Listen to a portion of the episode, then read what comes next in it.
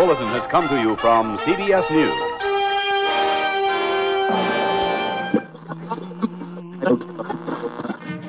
Sintonize sua rádio e prepare teus ouvidos para o terror. Este é o podcast Frequência Fantasma.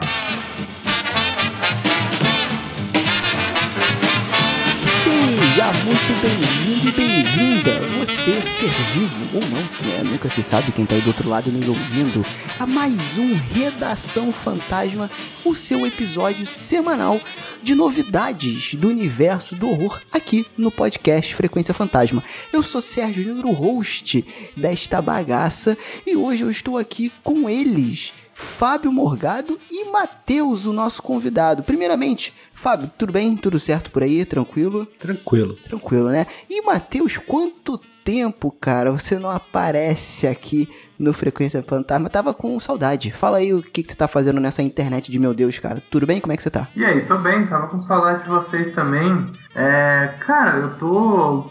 Eu tô meio distante da internet, na verdade. Percebi. No momento eu tô focando no mestrado.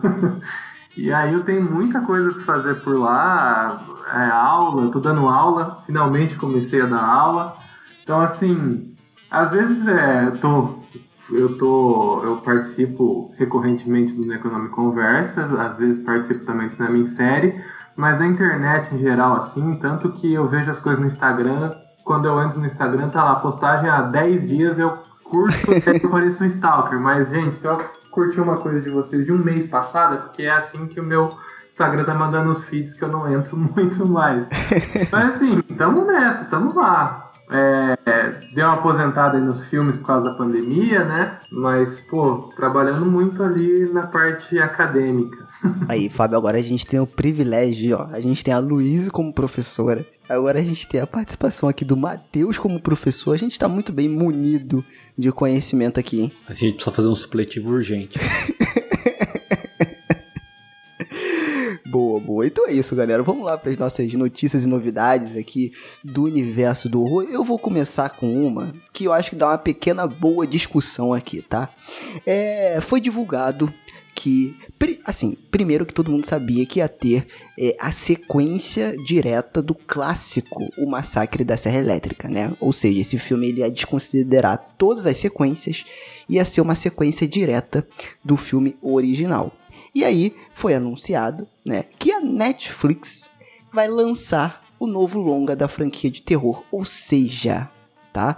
O filme vai estar disponível pra gente assistir lá na Netflix. Vai ser um filme distribuído pela Netflix também, tá? E aí eu quero jogar aqui na mesa, porque eu tava lendo um artigo no Blood Disgusting, pra você que curte terror, a gente já falou desse site aqui, assim como o Trilha do Medo, que a gente pega muita coisa aqui. O Blood Disgusting, além das notícias e listas que eles fazem de filmes, cara, tem uns artigos legais.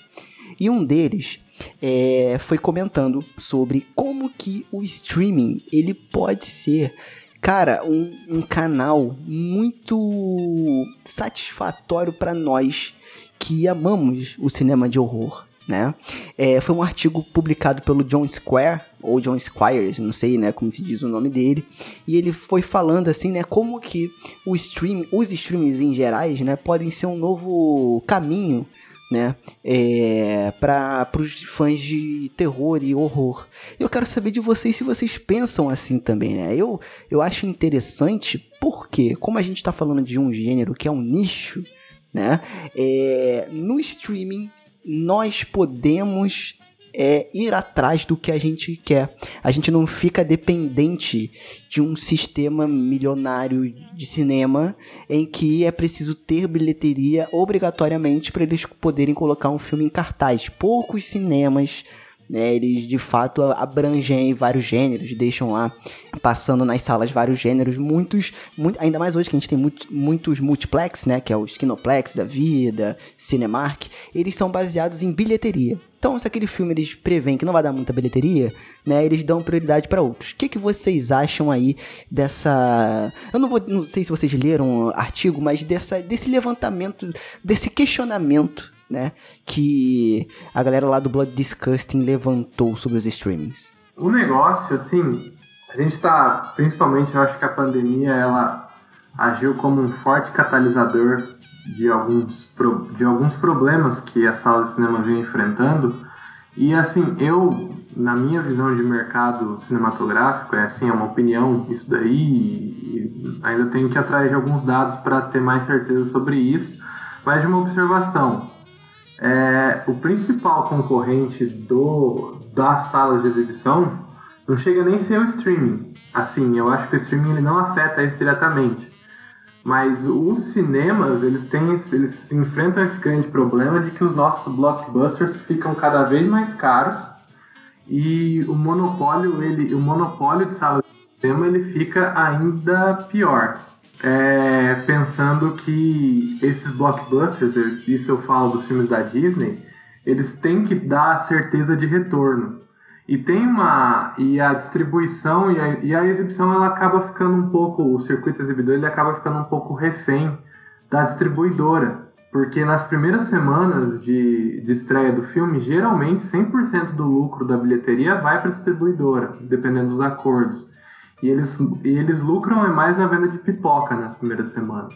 Aí a partir da terceira semana, da quarta, eles começam a ter. Não sei se é 100% nas primeiras semanas, mas é um número bem alto o lucro que a distribuidora leva. Cara, eu fiquei chocado com isso quando na minha aula de marketing o meu professor falou que o lucro do cinema é com o Bobonier.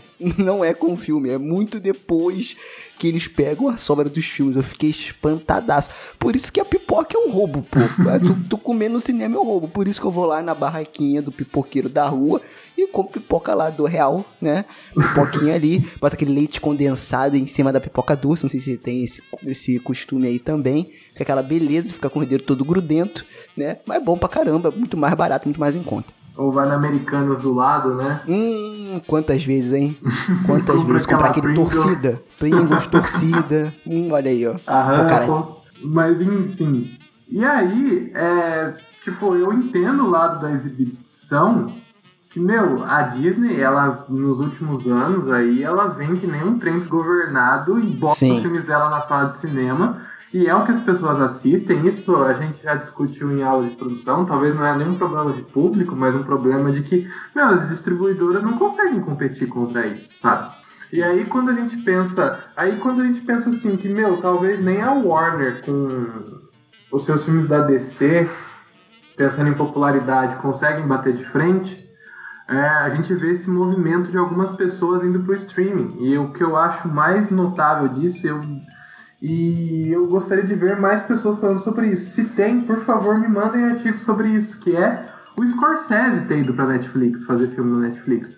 Eu não vejo o Scorsese como uma pessoa que fez isso assim com muita alegria. Ele fez talvez porque o espaço dele no cinema, meu, tal, na sala de é. cinema talvez não tivesse mais, não tivesse mais tanto espaço assim. E aí eu fico pensando que para um filme dar certo na sala de exibição, principalmente com um concorrente tão grande assim, que é o Mickey Mouse, é, que, que, assim, que faz um serviço um pouco sujo, né? Porque a Disney comprou metade dos estúdios, ela tem quase todas as franquias e, né, a gente deve ter muita cor de cavalheiro aí entre distribuição Sim. e exibição. E aí eu fico pensando que talvez, por mais que eu goste das salas de cinema, talvez o streaming seja a nova casa desse cinema, desses filmes médio e desses filmes até de baixo orçamento. Filme médio é que eu digo é um filme de médio orçamento, ele não é um Sim. Não é um Vingadores, mas também não é uma atividade paranormal. Ele tá ali, tipo um filme de Scorsese. Mas tu sabe qual é o meu medo, Matheus? É tipo assim, eu não sei se o Fábio concorda, hum. e aí eu já jogo pro Fábio aqui também, para ele entrar na discussão, que é o seguinte, cara. Será que vai chegar um momento em que a galera que vai colocar filmes na, no streaming também vai poder pagar pro seu filme aparecer em destaque?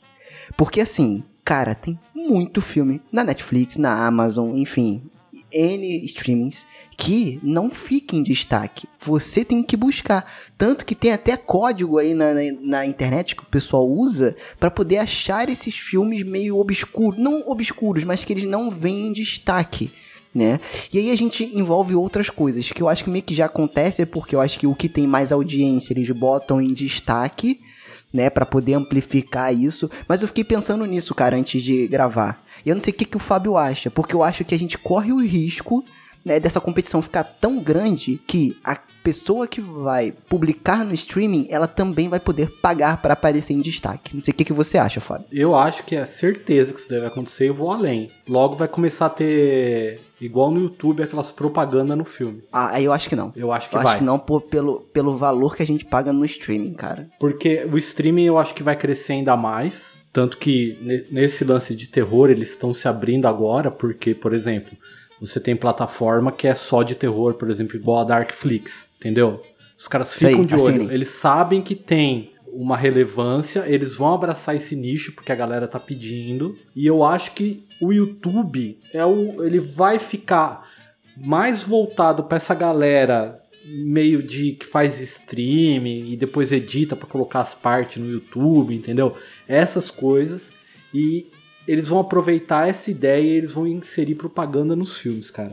E vai ser assim, vai ter o cara em destaque e ah, por exemplo, eles podem baixar um pouco o valor futuramente da, da, da Netflix, vai usando de exemplo, e falando, ah, você não quer ter propaganda no filme? Beleza, paga tanto a mais, cincão aí por mês, você não vai ter, entendeu? Tipo um Spotify, né? Porque o Spotify ele já meio que trabalha assim, né? Tipo, você pode usar o Spotify gratuito, mas você não consegue baixar música, né? No teu celular, você não consegue é, é, criar uma playlist, por exemplo, e seguir uma ordem. Tem um negócio assim, né? Pra isso você tem que ter o premium, né? Eu concordo que pode ser uma realidade, mas eu acho que vai ser meio que um tiro no pé se eles fizerem isso. Eu acho que. Eu acho que quando eles a- tiverem o domínio, não vai. Porque aí eles. É, eu então, tô não falando quando eles tiverem o domínio total da coisa, entendeu? Agora. E você acha a que esse momento tá- vai chegar? O streaming tá dominando, então agora a gente vai fazer isso. É porque eu acho que a nossa geração não vai ver isso. Eu acho, tá? Eu acho que a nossa geração não vai ver isso. Ou se a gente ver, a gente vai estar muito velhinho já. Porque eu acho que a TV ainda. O pessoal fala ah, que a TV morreu. Eu não acho que a TV morreu, não, cara. Não, a TV vai ficar Não aí acho, pra sempre, mas assim, Entendeu? vai, o Mas streaming assim, vai dominar. Entendeu? O streaming vai dominar. E eu acho que a hora que ele começar a, a dominar de vez, que ele tirar vídeos de YouTube, que a galera ficar no YouTube só pra ver bobeirinha mesmo, eu digo assim, tirar até, por exemplo, é, desenho infantil, que é um grande. tem muito no YouTube. A hora que eles conseguirem tirar isso do YouTube e trazer pro streaming, e aí a criançada vai ver, cara, aí meu amigo, vai ser. É porque a gente isso. tem que levar em consideração que o YouTube também é um streaming, né? É, mas eu acho que eles eles estão empurrando. Eu acho que não o YouTube vai trabalhar dessa forma, mas a forma que o streaming tá, tá fazendo, eu acho que vai acabar empurrando o YouTube para um nicho específico. Pode ser, porque eu acho que o streaming ele tá criando um valor de mercado muito alto. Né? Uhum. Tipo assim, pelas produções que eles estão fazendo, filme, indo filme pro Oscar, essa coisa toda, isso tudo é, cria valor na marca. Né? Então, pô, quantos filmes do YouTube foram indicados ao Oscar, por exemplo? Ou quantas produções do YouTube? Tudo fica muito no independente, né? A Netflix não, já tem filme que eles já é, foram indicados, que já concorreram como melhor filme, Então, como melhor diretor. aí você pega um diretor muito pica, bota um filme no stream, que nem o, o Matheus falou, ah, o, o, o- Scorsese foi. Tudo bem, o Scorsese tem- tinha uma galera que nem conhecia direito e tal, mas vamos pegar um diretor grande assim. Você pega que nem o, o, o irlandês, que tem 3 horas e meia. Se os caras meterem seis comercial de 30 segundos nessas 3 horas e meia, quantos caras não vão ganhar? Pegando um blockbuster que vai bombar no streaming. É, eu acho assim, eu concordo que eles podem ter a cara de pau de fazer. Eu não acredito que isso vai acontecer. Não sei o Matheus, eu não acredito. Mas como o Fábio é um cara muito pessimista, ele tá com. Eu acho que Ah, sou vale pragmático, também levar isso em consideração. É, é, porque eu, eu acho que isso, cara, isso vai acabar com a experiência do cliente se eles começarem a meter propaganda, que foi o que é, gerou um certo fuzuê naquele outro aplicativo de, de. Tipo Netflix, não sei se vocês lembram, que era um outro aplicativo que tinha que passava comercial no meio dos filmes. E aí, quando saiu a, Ne- a Netflix que não tinha comercial, acabou. Eu entendo que tem essa questão do domínio. Tipo, ó, só tem essa opção, né? Tá tudo aqui, então vamos assistir. Não sei. O que, que você acha, Matheus? Mas eu acho que ainda o usuário ele tem um grande poder de escolha nessa, porque é assim, a net, é, o streaming ele tem um outro problema que é o que eu acredito que não vai fazer o streaming dominar totalmente. Porque primeiro que eu não acredito nessa coisa de domínio de uma plataforma perante a outra, assim. Nem a gente falou, a- existem as que ficam mais populares num determinado momento e as que ficam mais nichadas e Ah, não, sim. Não, não, não. Eu disse assim, eu não, não, é, eu não disse domínio de, do Netflix, por exemplo. Eu di- digo domínio dos streamers, entendeu? Não, das plataformas em si, em, em relação a outras mídias. Mas então, é isso realmente que eu não acredito muito por causa dessa questão assim. Talvez ele fique mais popular e aí apareça outra coisa. Porque a gente pensa numa cadeia. E todos esses. E, e essa parte exibidora, essa janela de exibição, ela não entra em contraponto da outra nessas cadeias. Elas se complementam. Então, assim. E justamente por um streaming eu acho que não consegui dominar o outro, porque o que eu vejo é que talvez eu role um boom de streamings aí e isso quebre muito a perna dos streamings. Porque assim, a Netflix está ficando cada vez mais cara, aí surge o Disney Plus, surge o Star Plus, surge o Crunchyroll, surge.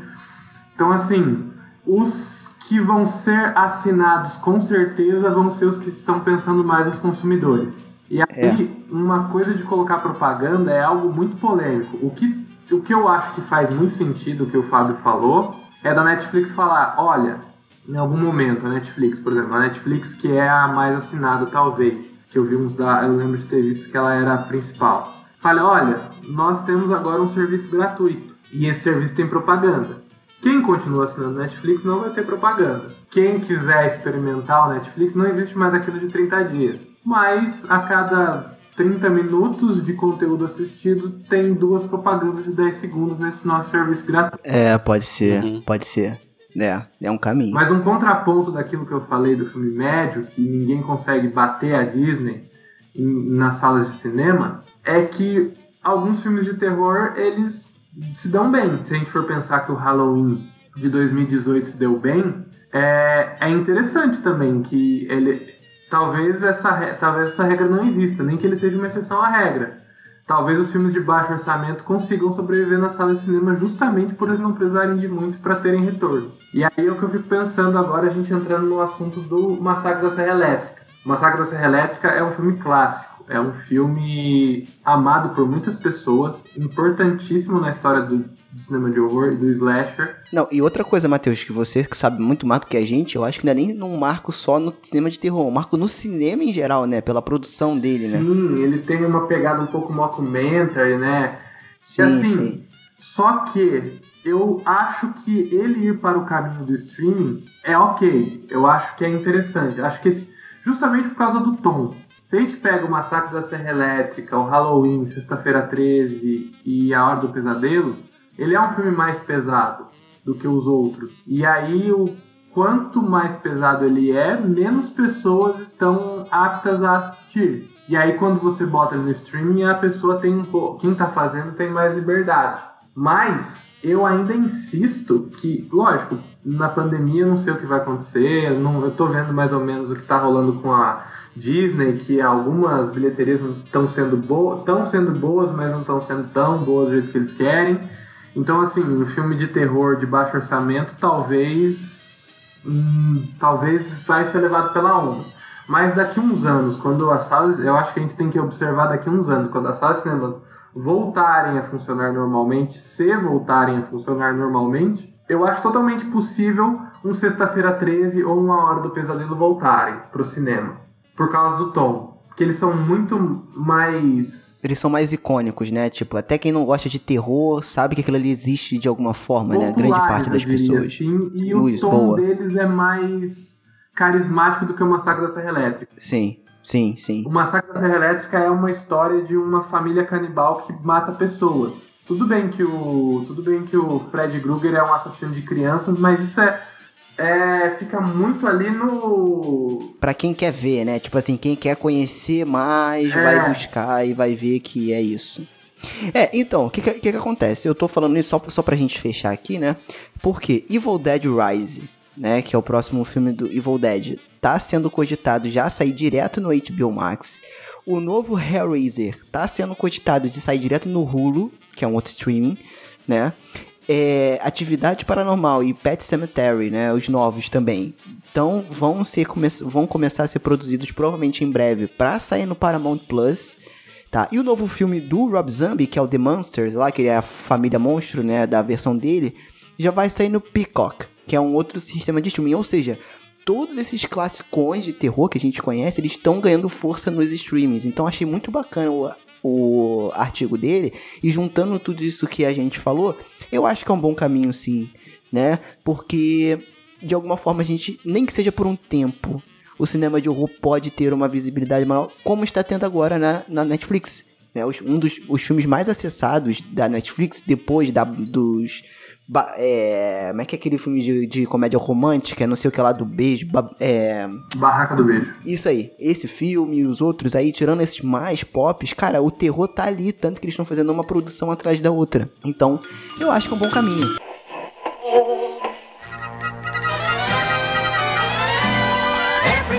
E aí, tá curtindo o episódio? E se você curte o podcast e quer ajudar a gente de alguma forma, primeiro já segue a gente nas redes sociais e também, se você quiser e puder, por favor, entre lá no PicPay né, e procure por arroba Frequência Fantasma, em que você pode ajudar a gente a fazer o podcast crescer. Né? Então, quando você ajuda a gente financeiramente lá no PicPay, você entra no grupo exclusivo do podcast e, além disso, você recebe os episódios antes de todo mundo. Estamos já estudando novas plataformas de financiamento coletivo, mas por enquanto que a gente tem para hoje é essa aí, PicPay. Então, baixa lá e ajuda o podcast.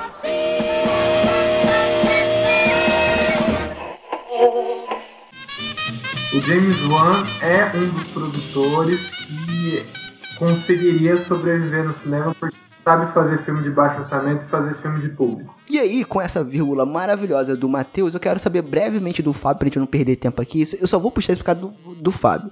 O Fábio compartilhou essa notícia. Eu quero saber o pensamento dele. A notícia é o seguinte, o título. Minha versão de Diallo. James Wan fala sobre sua expectativa sobre o seu novo filme de horror, o Maligno, Malignant, ou Malignant, né, que é o, que é o nome em inglês. Fábio, Hum. James Wan fazendo Diallo. O que, que você acha disso? Quer dizer, ele falando que o filme dele é uma nova versão de um Diallo, né? Ah, papagaio também fala. E, e explica um pouco o que é o Diallo aí, vocês que são inteligentes. O que que é o Diallo, né? Esse gênero italiano. Explica um pouco aí pro pessoal que não conhece. Diallo é um gênero italiano da década de 70, acho que mais ou menos. Acho que começou antes. Mas ele popularizou muito na década de 70, onde ele é tipo um, um filme, ele é meio que um thriller de suspense, onde geralmente você tem a visão do assassino. Você não vê o assassino. Quem é o assassino? Geralmente foca mais na mão, matando, né? Foi muito emblemático, questão de faca. Você vê o assassino, a aquele mão dele mão negra. É. E popularizou muito. É um gênero que eu gosto bastante mesmo. E que infelizmente vai, James Wan tá lá. Ele fa... ele- Não é possível, esse cara, acho que ele me segue, velho. Eu, eu preciso ver meu Twitter lá, porque eu acho que ele falou: o Fábio gosta de diálogo, beleza. Eu vou estragar o diálogo só pra azedar um pouco. Cara, assim, o trailer desse novo filme dele, cara, pega uma questão mais sobrenatural. A não ser que ele invente aí uma parada aí muito é, fora da curva pra encaixar. Pode ser, às vezes, também um pouco da Ele tava linguagem, dele usar conversando um com algum diálogo, né? idiota, algum idiota falou. Sabe, os Jogos Mortais lembra diálogo. Eu acho que o cara falou isso e ele falou: É mesmo, eu acho que eu vou fazer um diálogo. Deve ser isso, não é possível. Não é- Eu não vejo outra coisa.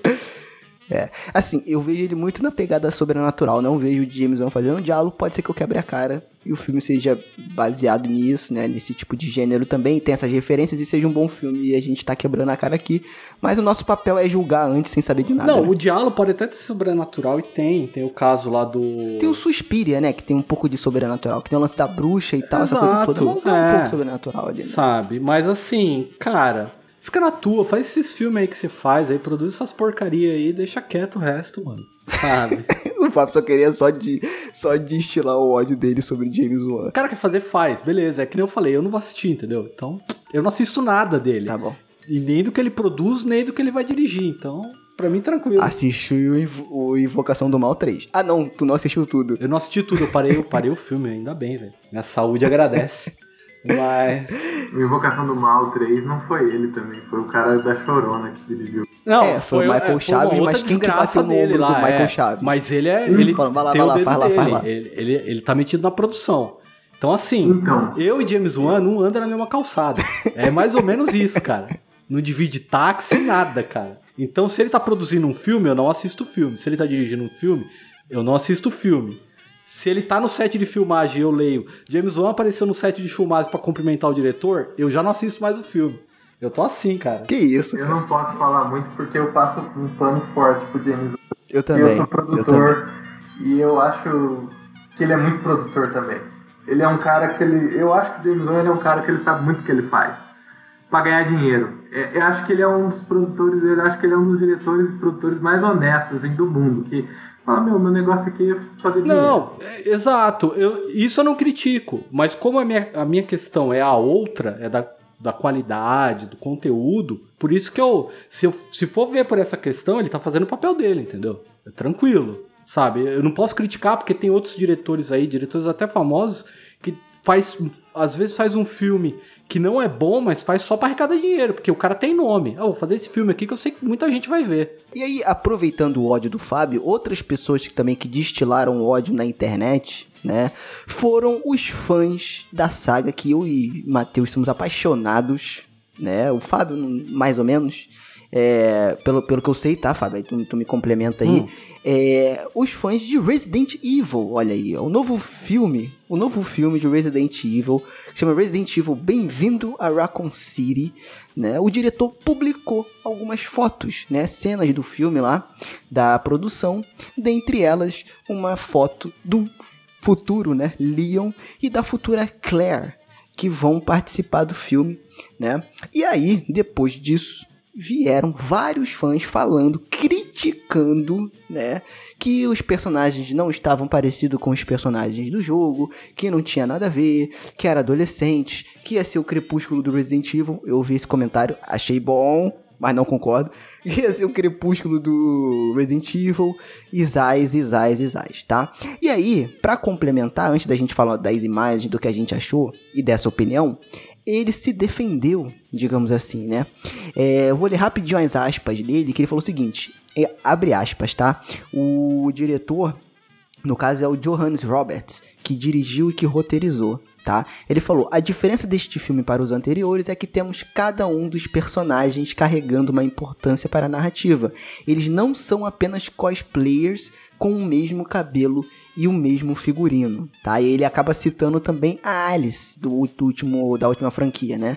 An- anteriormente tudo era sobre a personagem Alice, que não existe nos jogos, tá? E os nomes dos games não apareciam, eram participações especiais. tá? Então ele deu essa declaração falando que ele, pelo que eu entendi, ele escolheu os atores ali que é, entregassem mais a essência dos personagens do que, de fato, o visual, né? E aí eu posso trazer outros filmes pra mesa, que, por exemplo, um filme que eu adoro, um filme que pra mim é trash, Hum. que eu adoro, que é o Street Fighter. Adoro Street Fighter, adoro ver o, o Raul Julia de M. Bison, adoro, tá? O Bison, do jeito que você quiser aí.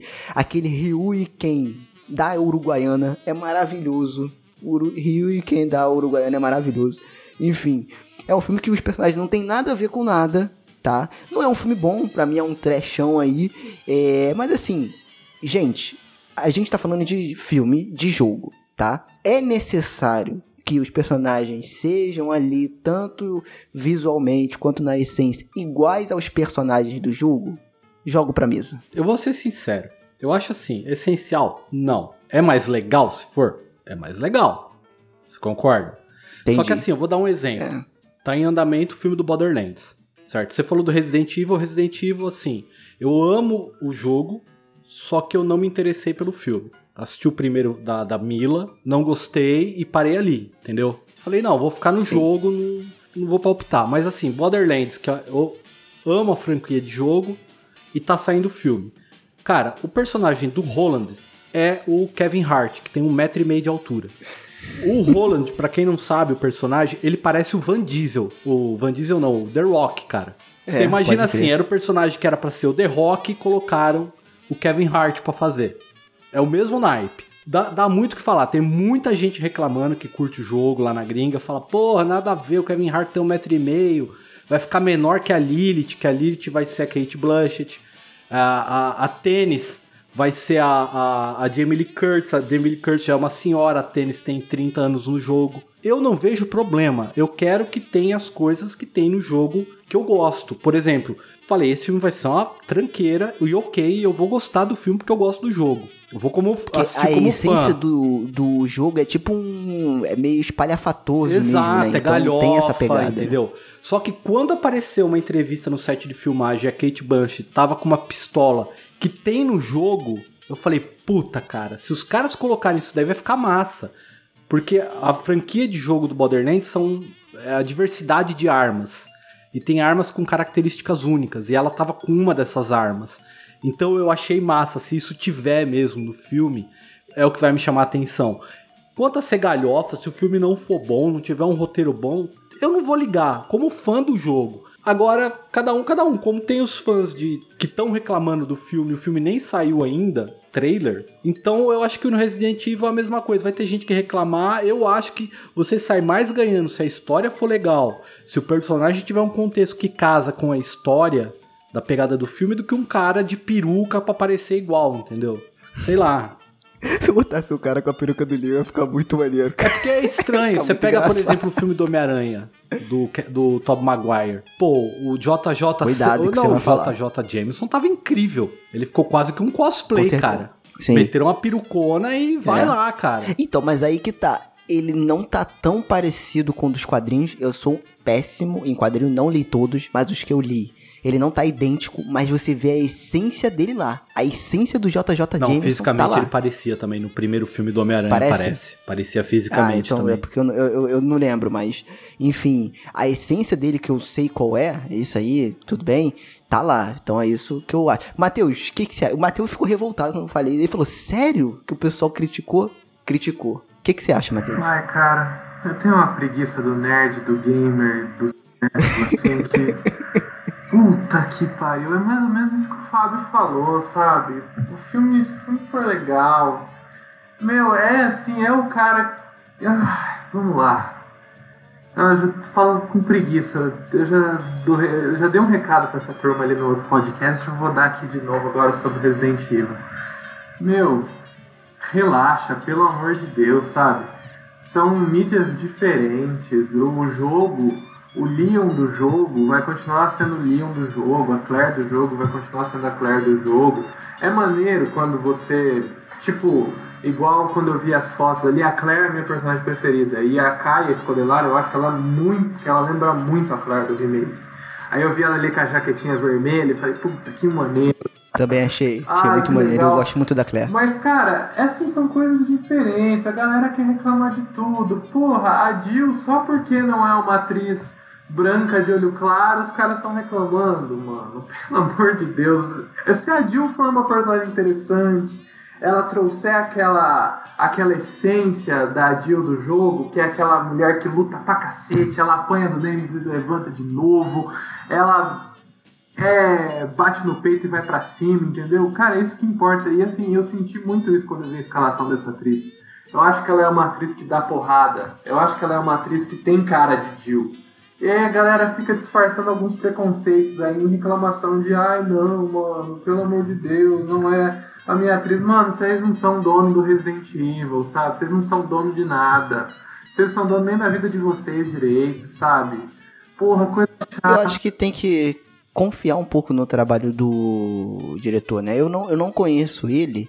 Então, assim, cara, já fizeram tanta cagada com o Resident Evil, tanto nos jogos quanto no, no cinema e série e tal, que, cara, vamos lá, vamos, vamos tentar algo de diferente. Confesso que eu fiquei mexido o egozinho dentro de mim. quando eu vi que o Leon não era o Leonardo DiCaprio ou, Sam, ou o Jim Winchester, né, vestido com a roupa lá do RPD. Confesso que me deu um negócio que na época todo, assim, não vou, eu não vou falar que todo mundo, mas todo mundo que eu conheço comparava o Leon com o Leonardo DiCaprio. Caraca, o Leonardo DiCaprio no jogo, meu irmão. Caraca, não sei se isso aconteceu com vocês, mas aconteceu comigo. Caraca, o Leonardo DiCaprio no jogo, porque ele tinha aquele cabelinho. É, como é que se fala? Tipo, cortadinho assim, eu esqueci o nome que o pessoal fica, fica zoando, né? Isso, aquela franjinha. Lourinho, tal, tal, tal, tal. E tipo assim, então criou essa imagem, né? Só que depois eu parei e pensei, botei o meu nerd maluco no bolso. Todo mundo falei, tem, beleza. todo mundo tem. Xingando, É. mas é, é essa a diferença, você colocar esse nerd maluco, que é que nem quando eu tô falando de Mortal Kombat. Meu, eu tenho que, eu tenho que me segurar, eu tenho que colocar o nerd maluco no bolso e falar, cala a boca, É. fica aí. isso aí. Isso aí. Eu falei, cara, vamos ver o trabalho do cara. Assisti a série no, no escuro absoluto. Achei muito ruim. Tecnicamente, história, achei que não acrescenta muita coisa, uma coisa ali, outra aqui. Eu, pô, achei que ia ser mó link com os games, que ia ter um link direto, escancarado, e não tem. Al- Algumas coisas tem, mas sei lá, eu senti falta, então por isso que a gente nem comentou aqui também. Esse filme eu já tô esperando mais, né? Porque ele tá com uma pegada diferente, ele tá com a proposta de trazer a essência dos primeiros jogos, do primeiro e do segundo, né? O diretor falou que se baseou muito no 2 no 2 remake, né? Apesar de os fãs também do Resident Evil não terem gostado muito da história, que eles cortaram muita coisa, essa coisa toda, mas eu acho que a história funciona também ali. Enfim, cara, deu aquele comichão, mas vamos ver o trabalho do cara, né? Não, os atores, os trabalhos que eles fizeram são bons. Então vamos confiar, né? Foi o que ele falou, cara. A minha intenção não é fazer cosplay, é trazer a essência do personagem que as pessoas identifiquem isso. Então vamos torcer para que dê certo. Eu sou muito fã da franquia. Eu quero que a franquia cresça cada vez mais para ter cada vez mais jogos e eu gastar o meu dinheiro suado aqui nesse entretenimento, estourando cabeça de E é uma zumbi. coisa que hoje eu acredito muito, assim, que são mídias diferentes, sabe? É, o é Sim, uma sim. parada, o jogo é uma parada. Até hoje eu aceito mais os filmes do Paul W.S. Anderson. Algum, eu, tipo, eu Entendi. acho maneiro o quadro. Eu gosto, tá? Vou ser bem sincero, que é as tranqueiras que eu adoro. Eu sempre assisto. Eu acho maneiro, assim, e, tipo, é o Resident Evil filme aquele. Ele, a- o fato É. da Alice existir no cinema não tornou menos importante a Claire dos jogos.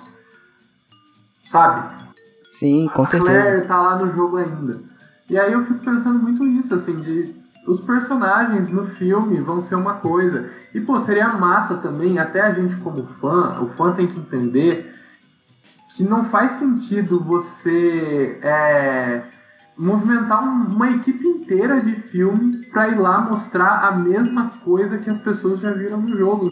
Concordo. A- a- os novos, as pessoas que não conhecem Resident Evil tem que ter uma experiência nova e quem também já conhece também tem que ter uma experiência nova. E aí, a mesma coisa, assim, uma coisa que a gente sempre, que eu vejo assim, todo mundo reclamando, ah, mas não é igual, não é igual. O The Witcher dos jogos não é igual ao The Witcher dos livros. E todo mundo ama o The Witcher nos jogos. Tem muita gente que fala que o, a galera, o livro, o autor, se deu muito bem por causa dos jogos. Que se não fosse os jogos, ele não, ele não teria a popularidade que tem hoje. Uhum. Já ouvi isso, já, tá? Sim, ele. Tanto que ele tá processando. Eu não sei se acabou esse processo. Ele processou a CD Projekt depois, porque ele basicamente deu os direitos autorais pra CD Projekt. E aí a CD Projekt ganhou muito dinheiro, porque ele nem acreditava no jogo. E aí a CD Projekt ganhou muito dinheiro. E ele falou: Eita, como assim a CD Projekt ganhou muito dinheiro? É, eu quero esse dinheiro aí, sabe? Entendi. Então, assim, a atriz, eu lembro uma coisa que a galera reclamou muito do, da série da Netflix, da, Chris da atriz ter cabelo castanho e ter. e, e não ser ruiva. Falando, não, mas a atriz é ruiva, etc. Cara, a atriz nos livros ela é conhecida como a castanha, então foram os jogos que mudaram a atriz. Então, assim, que mudaram a aparência da atriz. E todo mundo gosta da atriz dos jogos, assim. É assim, calma, sabe? Relaxa. É, Sim. O, o, o Leon do Resident Evil filme não é loiro, mas, pô, talvez ele tenha a, a, a, a atitude do Leon ali, sabe? O, porra, uma da, um, eu defendi um pouco aqui o, o Leon do, do. Eu defendi aqui um pouco os filmes do Paul W.S. Anderson, mas o Leon do. Mas o Leon do. Daqueles filmes, o Leon que apareceu, ele é igualzinho, parece um cosplayzão ali, que tava numa Comic Con e foi levado pro mundo de Sim. zumbi, tá ligado? E não ficou legal. E, pô, às vezes o cara, sabe, surpreende, às vezes. E, e, de novo, são coisas diferentes, são mídias diferentes. O, o filme não vai mudar o jogo e o jogo não vai mudar o filme. E todo mundo tem que ter uma coisa nova, porque senão não vale a pena. Senão não vale a pena você movimentar uma equipe inteira pra refazer uma coisa que já foi feita. É adaptação, tanto que a gente fala essa palavra, adaptação. A adaptação pode, Pode ser crer. muito fiel ou menos fiel. Mas vai ter alguma coisa ali do filme. Tanto que eu sempre seguro o meu nerdzinho com o Silent Hill filme. Por mais que eu acho que o jogo mereça, por mais que eu acho que Silent Hill mereça um filme que leve mais a sério a narrativa do jogo e tal, não deixa. O filme do Silent Hill é até legal, assim. Eu também gosto, também gosto bastante. É, eu acho que é isso. A gente tem que tomar cuidado com essas adaptações. Tipo, o que o Fábio falou é isso. De, cara, tem uma arma do Borderlands nesse filme. Isso já é massa de ver. Pô, eles colocaram a Lisa Trevor nesse filme. Eu achei que eles nem iam lembrar dos outros zumbis. Mas... Exatamente, que é um personagem muito complicado para quem conhece a franquia de você adaptar, assim. Até porque ninguém nunca viu, né? Isso.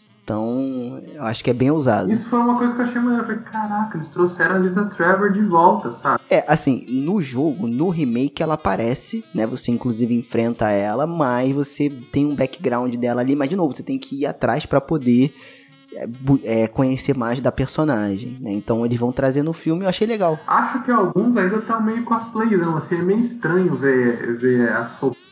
É, exatamente. A roupa das, as roupas dos Stars são muito anos 90, assim, aí...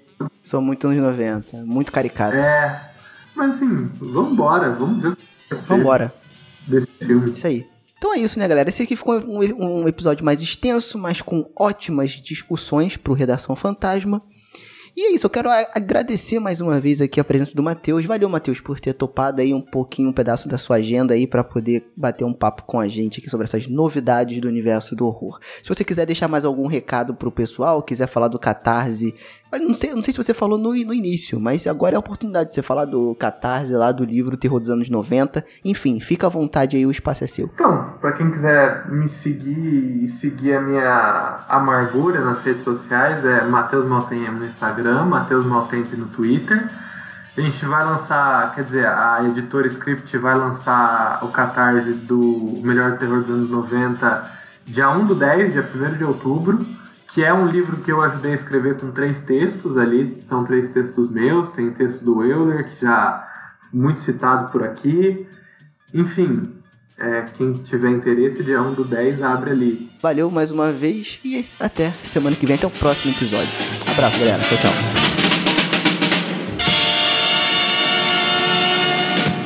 And to our friends of the radio audience, we bid a pleasant good night.